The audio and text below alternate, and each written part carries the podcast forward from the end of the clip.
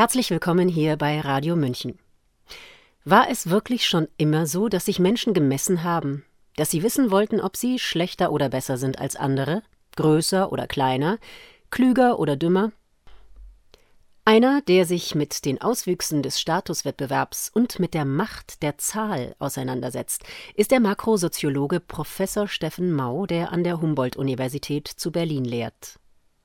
Über die Quantifizierung des Sozialen lautet der Untertitel seines 2017 erschienenen Buches.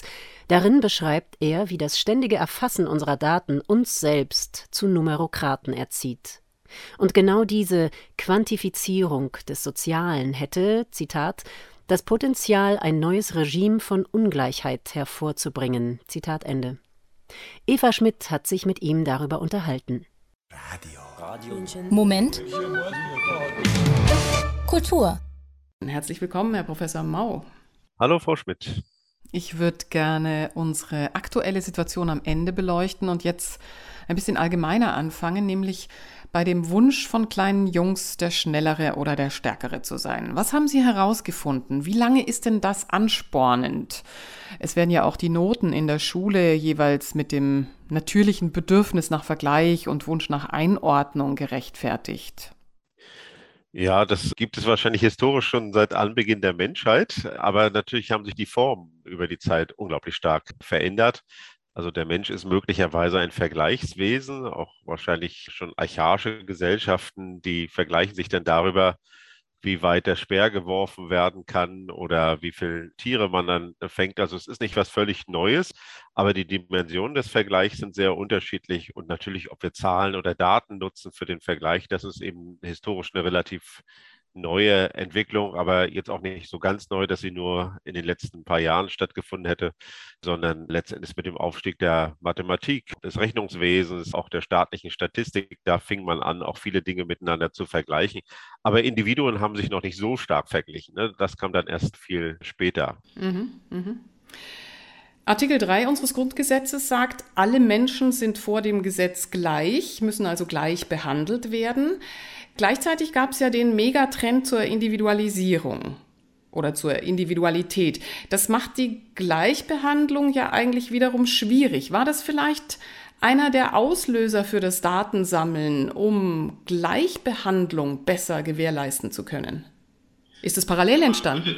Äh, ja, man könnte sagen, sozusagen Dinge, die nicht sichtbar sind, also zum Beispiel nicht durch Daten erfasst werden können, die finden erstmal nicht statt. Und wenn man sich jetzt zum Beispiel die Geschichte von Sportwettbewerben anschaut, dann haben natürlich immer Gruppen auch versucht, daran teilzunehmen. Also zum Beispiel Schwarze an bestimmten Sportwettbewerben oder Frauen an Sportwettbewerben. Also da gibt es das durchaus auch als Emanzipationsgeschichte. Denn sobald man teilnehmen darf, kann man eben auch zeigen, dass man selber auch eine Leistung erbringt. Wenn man ausgeschlossen ist, ist das nicht möglich.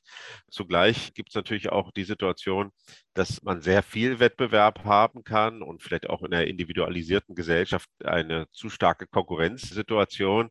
Das kann auch wieder nachteilige Effekte haben, zum Beispiel dahingehend, dass Leute unglaublich stark demotiviert werden, dass sie sich zurückziehen, dass sie vielleicht auch von bestimmten Wettbewerbssituationen sozial überfordert äh, sind. Von daher ist sozusagen weder das eine noch das andere eindeutig als gut und schlecht zu bewerten.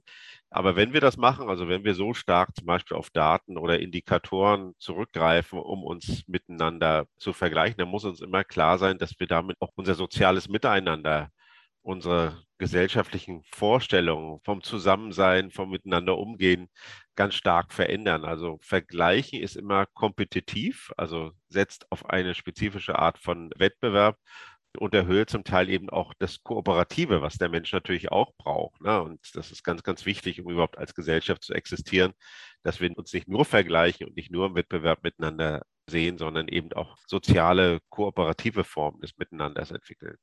Mhm. Also wenn diese Vergleichbarkeit der Menschen stattfindet, dann ist ja die Voraussetzung, dass irgendwelche Scores vorhanden sind. Ja, und bei diesen Rankings oder Einordnungen, finde ich, sind wir Menschen ziemlich vertrauensselig, weil wer stellt denn diese Maßstäbe her? Also beispielsweise, wer entwickelt einen Body Mass Index, aufgrund dessen wir besonders gesund, schön oder sonst was sein sollen? Oder wer hat das Maß für einen Bluthochdruck oder für einen Diabetes hergestellt? Ja, das hat sich sozusagen historisch entwickelt. Das sind natürlich immer gesellschaftliche Normierungen oder Vorstellungen des Normalen oder des Wünschenswerten oder des Optimalen, die da mitschwingen. Das heißt, diese Zahlen, die purzeln nicht einfach so über uns herein, sondern sie werden gesellschaftlich verhandelt, sie werden genutzt, sie werden zum Teil natürlich auch durch Internetkonzerne durchgedrückt. Ich würde mal denken, vor 10, 15 Jahren wusste noch niemand, dass 10.000 Schritte am Tag irgendwie eine relevante Größe sind. Heute äh, können Sie da umfahren, das gehört zum Allgemeinwissen irgendwie dazu, dass man nicht nur 500 Schritte laufen äh, soll und dass es eben dann gut sei für die Kondition oder auch für die Lebenserwartung. Also solche Vorstellungen bilden sich dann eben heraus. Die kommen zum Teil aus der Verfügbarkeit von Daten, also dass Daten selber natürlich eine Quelle auch von Wissen sein können, dass man bestimmte Zusammenhänge herstellen kann, aber sie kommen natürlich auch daher, dass es so eine Allverfügbarkeit von Daten gibt. Also wenn wir diese Daten nicht hätten, zum Beispiel keinen Schrittzähler in unserem Mobiltelefon, dann würden wir diese Themen auch gar nicht miteinander verhandeln. Also das Zeitalter der Digitalisierung stößt da schon eine neue Tür auf schafft sozusagen eine viel, viel größere Zugänglichkeit und auch Verarbeitbarkeit von Daten. Und das führt eben dazu, dass wir sehr stark auch außen geleitet werden durch Daten. Also bei vielen Dingen, wo Überwachungsfragen, Scoring-Systeme aktiv werden, da treten wir im Prinzip in eine Interaktion mit den Daten, die uns beschreiben. Und das ist eine andere Art von Selbstverhältnis. Also wenn Sie sich das mal im Bereich der Gesundheit anschauen, da kann man sagen, man hat ein bestimmtes Körpergefühl oder auch ein Gefühl für das eigene subjektive Wohlbefinden. Und dann haben Sie bestimmte abstrakte Zahlen, die Ihnen sagen, dieser oder jener Body Mass Index ist gut oder schlecht oder eine Strecke, die gelaufen werden sollen. Und die Annahme ist immer, dass diese objektive Werte, also die von außen an uns herangetragenen Daten sozusagen eine bessere Möglichkeit bieten, ein gesundes Leben zu leben. Das muss aber nicht notwendigerweise der Fall sein. Vielleicht kann man an der einen oder anderen Stelle auch mal auf sein Körpergefühl hören. Das heißt, diese unglaublich starke Disziplinierung, die über diese Formen ausgelöst werden, die können uns selber auch unter Druck setzen und letzten Endes auch zu so etwas wie einem verschobenen oder etwas irritierten Körpergefühl führen. Also man muss das immer sehr vorsichtig betrachten. Jeder, der exzessiv mit solchen Daten umgeht und sich nur noch im Spiegel und im Lichte der Daten selbst versteht und die Selbsterkenntnis nur daraus zieht, der wird wahrscheinlich sehr viel verlieren, auch an Form der Selbstkontrolle, auch der Identität und des Selbstbewusstseins. Und das sehe ich schon als Problem. Dieser Score, es ist ja dann auch die Möglichkeit, den interessensgeleitet so ein bisschen anzupassen. Das wollte ich jetzt nur noch mal als ähm, Kritikpunkt anbringen. Nochmal zurück vor diese Datensammelwut. Also früher wurde ja stärker in Augenschein genommen. Im medizinischen Bereich zum Beispiel wurde eine ordentliche, natürlich auch zeitkostende Anamnese im Gespräch mit dem Patienten gemacht. Was hat uns eigentlich so sehr verunsichert, dass wir, die, das haben Sie ja auch gerade schon angesprochen, wir unseren Wahrnehmungsorganen in Summe nicht mehr vertrauen, sondern quasi nur noch der Eins und der Null? Ja, natürlich wäre das Vertrauen auf ein Gesundheitsgefühl auch ein Stück weit fahrlässig, wenn wir wissen, dass wir zum Beispiel Bluthochdruck haben und uns wunderbar fühlen oder andere organische Probleme, dann ist natürlich so eine Orientierung an bestimmten Normwerten oder Leitlinien, die dann durch die entsprechenden Fachorganisationen veröffentlicht werden. Also das ist nicht, ja natürlich nicht von der Hand zu weisen, wenn man sich jedenfalls am wissenschaftlichen Wissen orientieren möchte. Aber die Frage ist immer, wie stark lässt man das eigentlich in seinen Alltag hinein und wie stark orientiert man sich an spezifischen Zielgrößen, die sich auch über die Zeit hinweg ändern. Ja, wann hat das angefangen? Natürlich gibt es das von Anbeginn der medizinischen Diagnostik dass zum Beispiel auch in der Medizin immer mit Scores gearbeitet wird, zum Beispiel mit Risikoscores für eine bestimmte Krankheit bei zum Beispiel Vorschädigungen oder bei bestimmten familiären Vorbelastungen. Also das ist jetzt nicht vollständig neu. Was vielleicht so ein bisschen neuer ist, ist, dass viele Leute das auch in Eigenregie machen. Also es gibt jetzt auch Anwendungen zur Messung von Gesundheitsscores, die die Leute eben alleine machen, die von kommerziellen Technologiefirmen angeboten werden und wo man dann seine Daten hineinspeichert und dann entsprechend eines Scores einen bestimmten Gesundheitszustand ausgewiesen bekommt. Mhm. Und dann kann man über die Zeit immer vergleichen, wird der jetzt besser oder schlechter, verbessere ich mich in bestimmten Bereichen oder nicht. Und das ist schon eine starke Quantifizierung des Selbst, wo wir uns selber eben als Ensemble von Daten verstehen und gar nicht mehr sozusagen als psychisches und auch physisch sehr komplexes Wesen, das eben nicht so einfach auf Daten reduzibel ist. Mhm, mhm. Oder vielleicht war es ja auch das Versprechen, gerade für Ärzte und so weiter, weniger Arbeit zu haben und gleichzeitig genauere, objektivere Aussagen treffen zu können? Oder ist es überhaupt die Besessenheit nach Objektivität? Ja, die Objektivität ist in gewisser Weise natürlich auch eine Ersatzhandlung. Das weiß man natürlich auch vom Agieren von Ärzten. Also wenn man Daten hat, dann hat man natürlich auch in gewisser Weise ein verlässliches Geländer, an dem man sich orientieren kann. Wenn man jetzt ein bisschen ganzheitlich zum Beispiel an die Gesundheit einer Person herangeht, dann wissen Sie schon, dass Sie das nicht alles mit Daten bemessen können. Dann spielt vielleicht auch die häusliche Situation eine große Rolle. Gerade psychische Fragen sind ja nicht allein durch solche Quantifizierungen zu klären.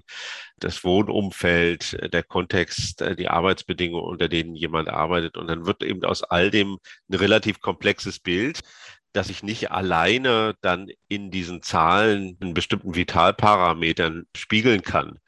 Und deswegen ist es wahrscheinlich auch für die ärztliche Profession zum Teil auch einfach, auf diese Daten zurückzugreifen. Natürlich auch bestimmte Handlungssicherheit im Umgang mit Patientinnen und Patienten, mhm. aber zugleich weiß man eben, dass es unglaublich reduktionistisch ist und jetzt abgesehen von sehr gut objektiv darstellbaren Krankheiten, aber bei vielen anderen eben auch Aspekte psychosozialer Natur mit hineinkommen, die eben nicht so ohne weiteres mit Skalen oder mit Messungen zu erfassen sind. Ja, Sie haben es ja so halbwegs schon erwähnt, also vielleicht auch der Zwang, eben keine Verantwortung für die eigene Entscheidung übernehmen zu müssen oder zu wollen, was wieder so diese Tendenz zur Versicherungsgesellschaft widerspiegelt vielleicht. Der Wunsch jetzt, objektive Urteile zu fällen, der geht ja auch mit dem Wunsch einher, gerechter zu werden. Sie haben jetzt aber rausgearbeitet, dass oftmals das Gegenteil passiert, dass nämlich beispielsweise bei einer Reputation durch gesammelte Daten, also für ein Bewerbungsgespräch zum Beispiel, sich selbst verstärkende Effekte ausmachen lassen. Können Sie das nochmal erklären? Ja, im Prinzip die Vorstellung, dass es zu einer gerechteren sozialen Ordnung kommen würde, die kommt ja daher, dass man sagt, je mehr man erfasst, je mehr Daten man erhebt, bis hin zu einer Totalprotokollierung des einzelnen Lebens, desto besser ist es im Prinzip in der Verteilung von Status oder von Lebenschancen oder auch von finanziellen Mitteln wirklich Leute so zu klassifizieren, wie sie dann tatsächlich auch agieren. Das wird zum Teil von Leuten auch gewünscht. Also in der Autoversicherung können wir eben einen Tarif bekommen, der nach unserer beruflichen Stellung und vielleicht dem Wohngebiet, in dem wir leben, kalkuliert ist. Oder es gibt Leute, die sagen, wir wollen eben so ein kleines Telematikgerät in unserem Auto haben und das misst ganz genau unseren Fahrstil und damit auch die Risiken, denen wir im Verkehr ausgesetzt sind. Das ist eben gerechter, dass ich mit den Risikopiloten oder mit den unsicheren Fahrern nicht in einen Topf geworfen werde. Das stimmt in bestimmten Feldern, aber in vielen anderen Feldern, wo Daten benutzt werden, gibt es unglaublich starke Konzentrationseffekte dahingehend, dass zum Beispiel wenn Sie sich mal überlegen, ja, Hotels oder Restaurants werden bewertet oder auch Ärztinnen und Ärzte werden äh, bewertet, dass es so etwas gibt wie eine Aufmerksamkeitskonzentration im Bezug auf die Spitze. Also die Restaurants, die dann auf Platz 10 und 15 stehen, die spielen eigentlich keine Rolle mehr, sondern nur noch die sehr, sehr gut bewerteten. Wir nennen das dann häufig Winner-Takes-All-Märkte wo es eben solche Erfolgskonzentrationen gibt und andere da nicht mehr zurechtkommen. Und man gibt, sieht am unteren Ende genau das Gegenteil, dass Leute mit schlechten Daten häufig aus unterschiedlichen Lebensbereichen dann exkludiert werden. Also sie haben eben einen schlechten Gesundheitsscore oder einen schlechten Kreditscore, dann können sie auch keinen Handyvertrag abschließen, haben sie Schwierigkeiten, eine Wohnung zu bekommen. Möglicherweise in den USA ist das gang und gäbe, fragt ihr zukünftiger Arbeitgeber ihren Credit Score ab und dann führt das eben zu solchen Kumulationen von Nachteilen, die gar nicht mehr ausgeglichen werden können. Also es gibt neue Ungerechtigkeiten und auch neue Formen der Diskriminierung, die eben durch den Aufstieg der Datengesellschaft entstehen. Mhm. Da will ich noch mal kurz drauf eingehen. Sie schreiben ja, diese anhaltende Konkurrenz würde die Gesellschaft spalten. Sie haben jetzt quasi die Verlierer und die in diesem oberen Ranking, die dann die Gewinner werden, wenn ich das jetzt richtig verstanden habe.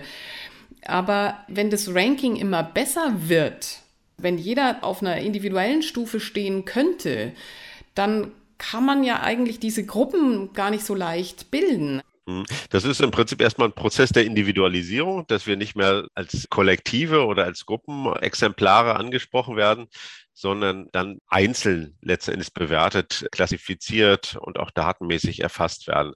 Und da könnte man sagen, das ist jetzt mal ein Stück äh, fairer. Bei vielen Scoring-Verfahren ist es letztendlich so, dass die auch eine Form von Sichtbarkeit erzeugen. Das heißt, andere, die über unseren Score wissen, die reagieren darauf.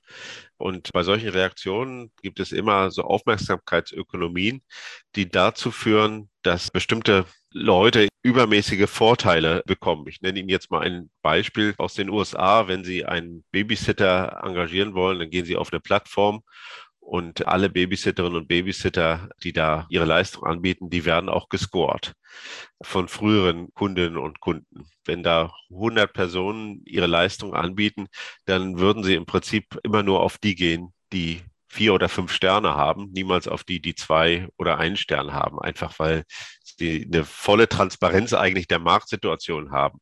Worauf immer diese ein oder zwei Sterne beruhen, das können ja auch manchmal Auseinandersetzungen sein, wo jemand den Lohn nicht gezahlt hat oder sonstiges und dann die Leute schlecht bewertet haben.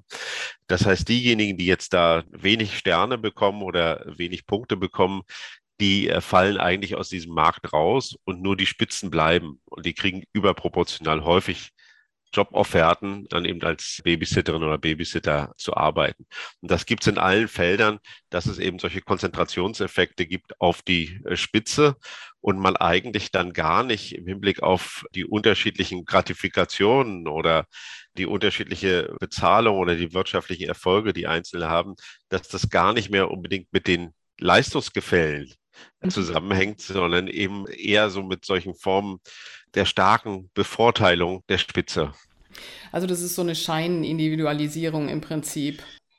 Ja, im Prinzip ist es eine Scheinindividualisierung, weil zwar auf der Seite der Bewertung möglicherweise ein Stück weit auch Objektivität Einzug hält, mehr Datengrundlage vorhanden sind, aber auf der Seite der Nutzung dieser Daten, wenn dann erstmal solche Hierarchien oder Klassifikationen gebildet sind, wir unglaublich starke Asymmetrien finden. Und die sind natürlich letzten Endes entscheidend, wenn man über Fragen der Ungleichheit nachdenkt. Das hieße ja letzten Endes, dass das Feld der Ungleichheit noch ein Stück weit auseinandergezogen wird oder stärker polarisiert wird und wir eben nicht in eine gerechtere Welt hineinkommen, wo die Leistungsparameter oder die Performanceparameter, die der Einzelne aufweist, sehr, sehr eng verknüpft ist mit dem äh, Status oder mit den Marktchancen, die er oder sie dann hat.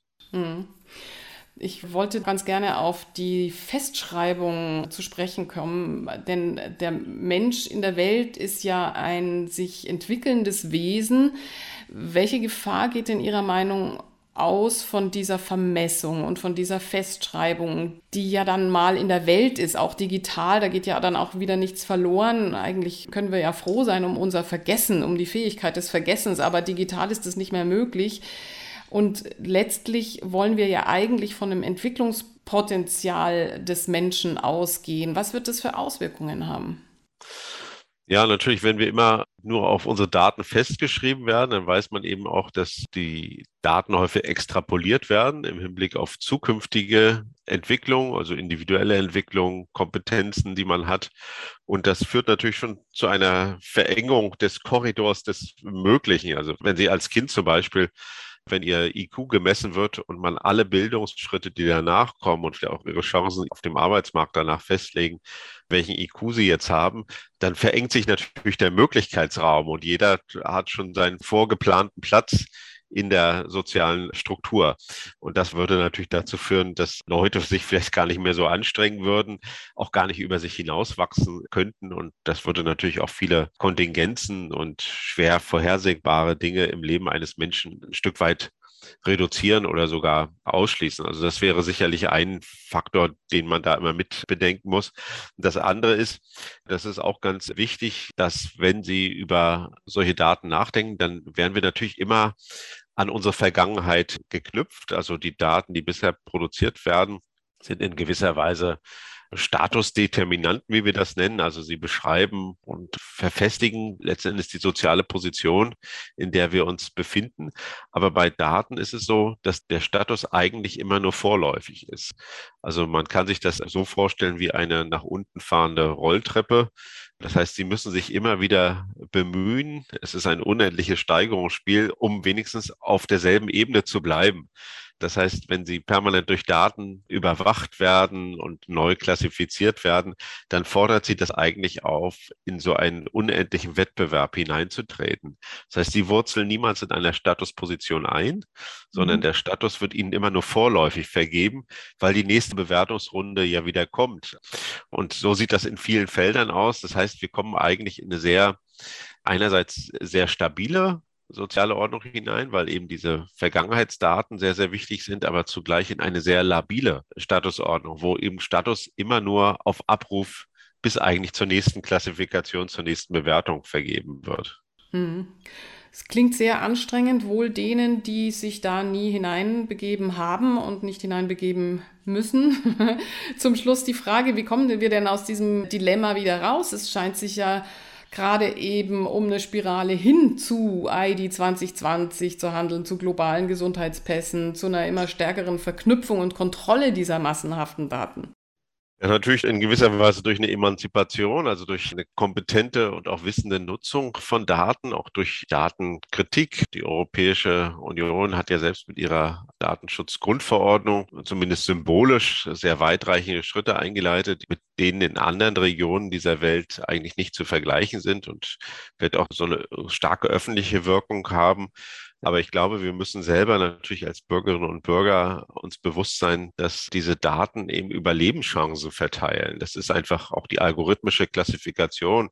Das sind nicht einfach nur Dinge, die irgendwie laufen und mit uns nichts zu tun haben, sondern überall, ob auf Versicherungsmärkten, auf Arbeitsmärkten, auf Gesundheitsmärkten, selbst auf Partnerschaftsmärkten, finden diese Daten eben statt und spielen eine große Rolle. Und deswegen ist es notwendig, dass die nicht auf der Hinterbühne der Technologiefirmen nur verhandelt und genutzt werden, sondern dass wir als Bürgerinnen und Bürger letztendlich da auch beteiligt sind und eigentlich mit auch in bestimmte Entscheidungsgremien hineinkommen. Und es wird bestimmte Lebensbereiche geben, und das ist, glaube ich, auch notwendig, wo wir sagen, da wollen wir zum Beispiel nicht algorithmisch oder über Daten klassifizieren, sondern da wollen wir andere Bewertungsformen haben oder sogar gar keine Bewertungsform. Und das auszutarieren im Zeitalter der Digitalisierung ist eigentlich die große Herausforderung sagt Professor Steffen Mau, Makrosoziologe an der Humboldt-Universität zu Berlin, im Gespräch mit Eva Schmidt. Sein Buch Das metrische Wir über die Quantifizierung des Sozialen ist bei Edition Surkamp erschienen, hat 307 Seiten und kostet 18,50 Euro. Mein Name ist Sabrina Khalil und ich bedanke mich sehr für Ihr Interesse.